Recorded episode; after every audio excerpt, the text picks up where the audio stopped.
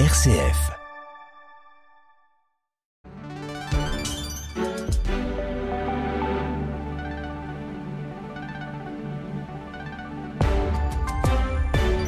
RCF, il est 19h.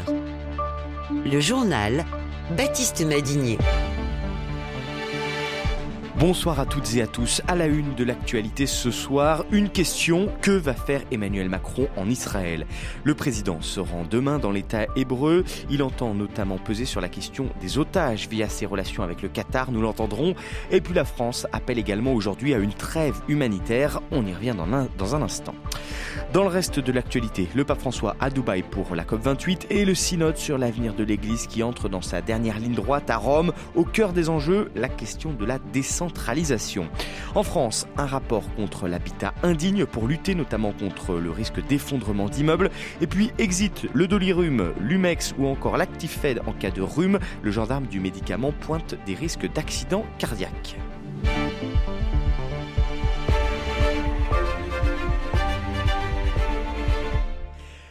Les Palestiniens ne sont pas le Hamas. Ce sont les mots d'Elisabeth Borne devant les députés tout à l'heure à l'Assemblée nationale. Le gouvernement français clarifie sa position avant la visite d'Emmanuel Macron en Israël. Demain, le président doit notamment rencontrer le premier ministre israélien Benjamin Netanyahou.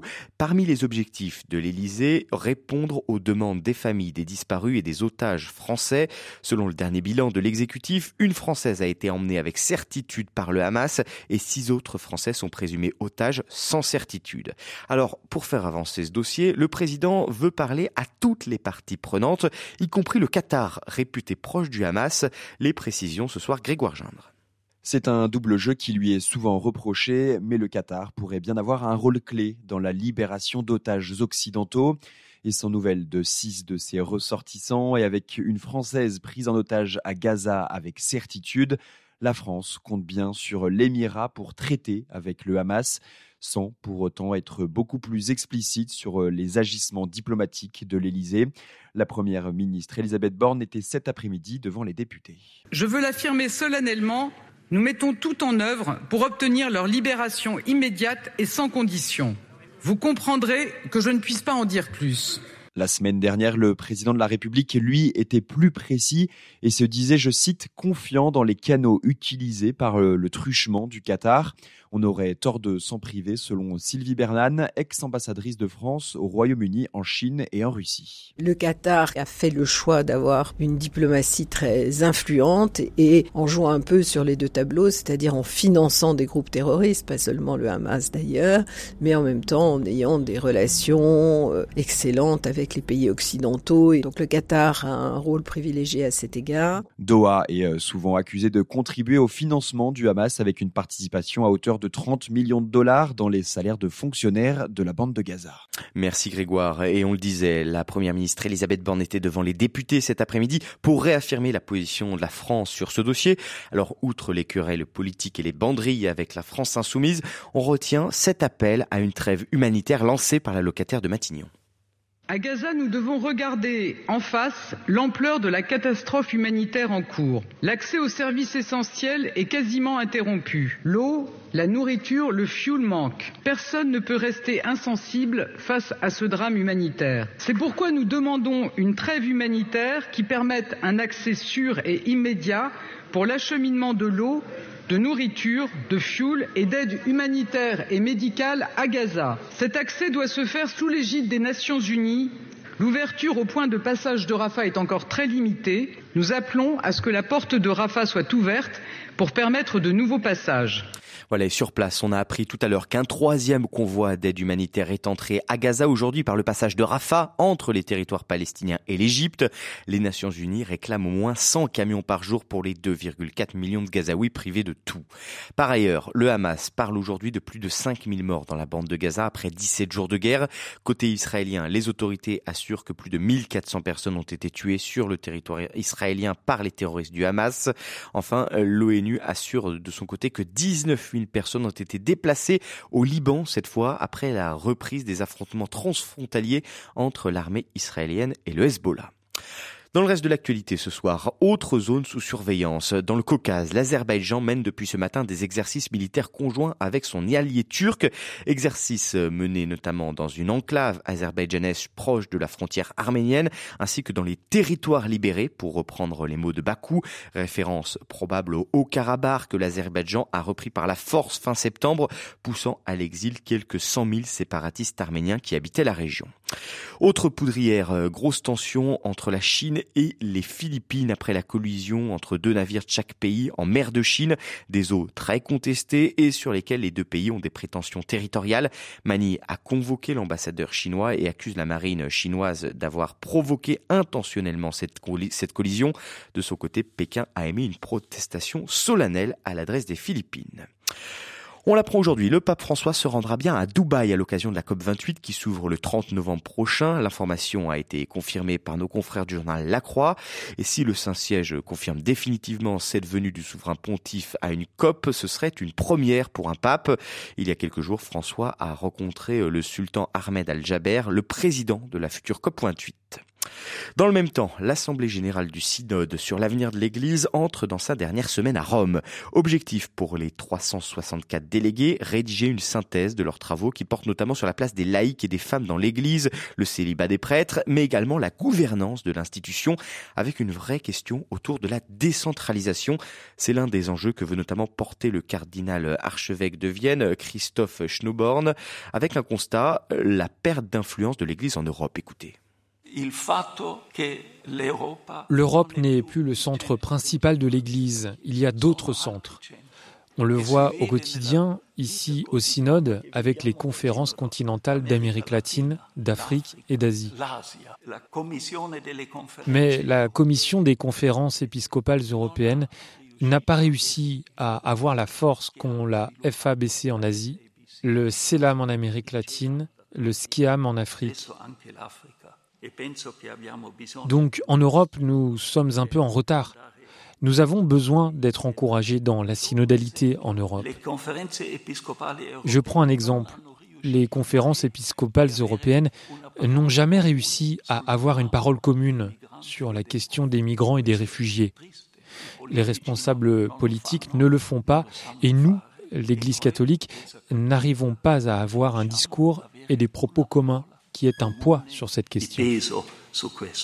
Des propos recueillis par Étienne Pépin, l'envoyé spécial de RCF à Rome pendant cette dernière semaine du synode. Tout autre chose, la lutte contre l'évasion fiscale dans le monde, avec un nouveau tableau dressé aujourd'hui par l'Observatoire européen de la fiscalité, avec du bon et du mauvais. Le bon d'abord, au niveau des particuliers, l'échange automatique d'informations bancaires instauré en 2017 permet en effet bien de limiter l'évasion fiscale offshore.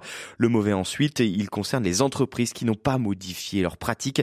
En 2022, 35% des profits réalisés à l'étranger ont été transférés vers des paradis fiscaux. Cela représente 1000 milliards de dollars. Retour en France avec un autre rapport pour lutter contre l'habitat indigne cette fois. Les maires de Mulhouse, Michel Lutz et de Saint-Denis, Mathieu Anotin, ont remis aujourd'hui des conclusions, ceux de leur mission sur l'habitat indigne, des habitations qui mettent en jeu la santé ou la sécurité de leurs occupants. Parmi les mesures proposées, certaines visent à éviter des effondrements d'immeubles comme à Marseille en avril dernier. Explication de Mathieu Anotin, le maire PS de Saint-Denis. C'est bien l'enjeu et notamment pour ce qui concerne la question des effondrements en particulier, nous avons une mesure euh, qui vise euh, à rendre obligatoire une forme de diagnostic technique, non pas logement par logement, mais de l'immeuble. Notamment quand les immeubles sont mis en copropriété ou quand euh, ou une fois tous les dix ans à l'occasion du plan pluriannuel de, du plan décennal de travaux, eh bien que soit obligé de regarder la structure de l'immeuble pour euh, eh justement éviter les effondrements comme ceux euh, que l'on a connus. Cette problématique de la lutte contre les effondrements, elle est bien présente dans notre rapport.